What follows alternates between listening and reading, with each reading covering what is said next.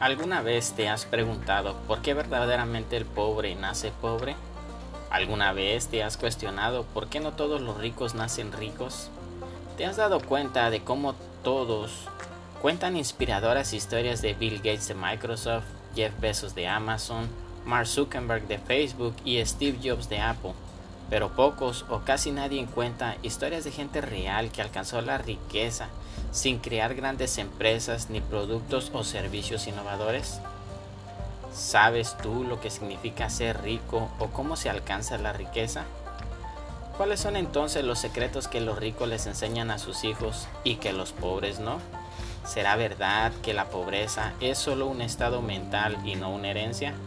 Si te interesan esta y otras cosas más, aquí abordaremos esta y muchas otras preguntas.